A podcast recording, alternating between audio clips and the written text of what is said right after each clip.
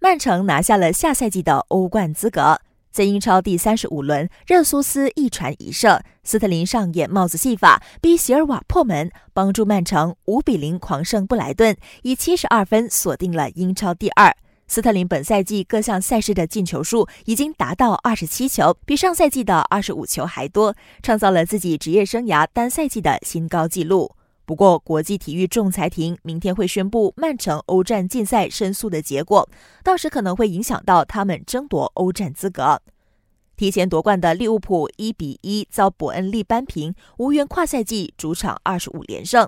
切尔西则惨败，客场零比三不敌谢菲尔德联，在多赛一轮下只分别领先莱斯特城和曼联一分和两分，前四位置堪忧。诺维奇吞下西汉姆送出的四个光蛋后，确认从英超降级，成为本赛季联赛第一支降级的球队。沃特福德二比一打败纽卡索，目前排名第十七，处在降级边缘。